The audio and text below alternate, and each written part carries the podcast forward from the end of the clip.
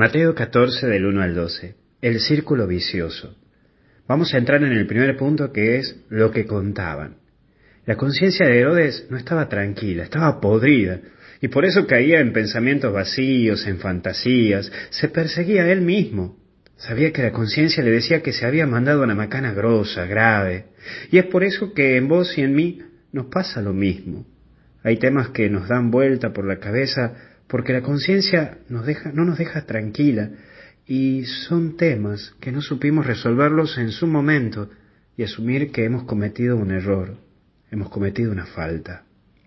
En este sentido, cuánto bien nos hace la confesión, ya que nos ayuda a matar esos fantasmas que nos dan vuelta hace años y no nos atrevemos a decirlos, o simplemente ya no nos animamos, porque pasó mucho tiempo y ya capaz que la gente se ha olvidado, pero tu cabeza lo sigue teniendo presente. Pero hay cosas que quedan grabadas en tu mente y necesitan salir. Vos la tenés que dejar salir. Te hago una pregunta. ¿A cuántos mataste con tus comentarios, con tus actitudes? Y aún hoy esas personas o esas situaciones te vienen a la mente y te hacen daño, te ponen en amargura, te ponen en una situación difícil. Reconoce tus errores y también tus mañas, tus malas actitudes y hablalas, para que se vayan y no sigan habitando en vos, que no te entre esta actitud de Herodes. Matalas. Pero entra un segundo eje, que perdió la cabeza. ¿Sí? Perdió Herodes la cabeza, no Juan, sino Herodes. Él perdió primero la cabeza por una fantasía, por una coquetería, por un bailecito, por un movimiento de caderas. ¿Cuántas veces perdemos la cabeza por pasiones? Qué duro se hace cuando te dejas llevar por el sentimentalismo, por la pasión desacerbada, sin control. Al final, por querer quedar como un capo, como un genio, como un galán, terminas como Herodes. Que Herodes queda en la historia como un asesino, como un despiadado.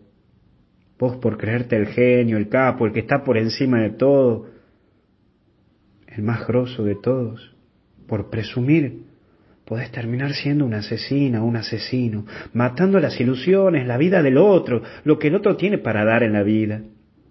Tené cuidado, que a todos nos pica el bichito del galano, el de manejarlo todo, el sentirme que yo controlo y mando y doy órdenes. La humildad es buena consejera y la disciplina el controlarte es un buen tranquilizante.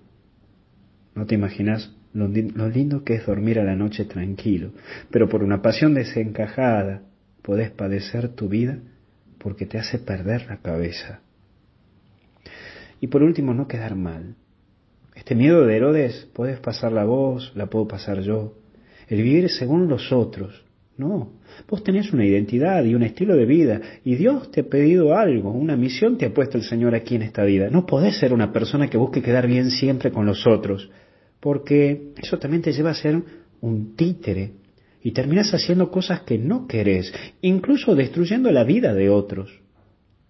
¿Cuántas veces vos, por mostrarte con poder, terminás siendo esclavo de la mirada del otro? No pierdas la cabeza por un me gusta en Facebook, entonces pones comentarios para que puedas tener más cantidad de me gusta o una foto.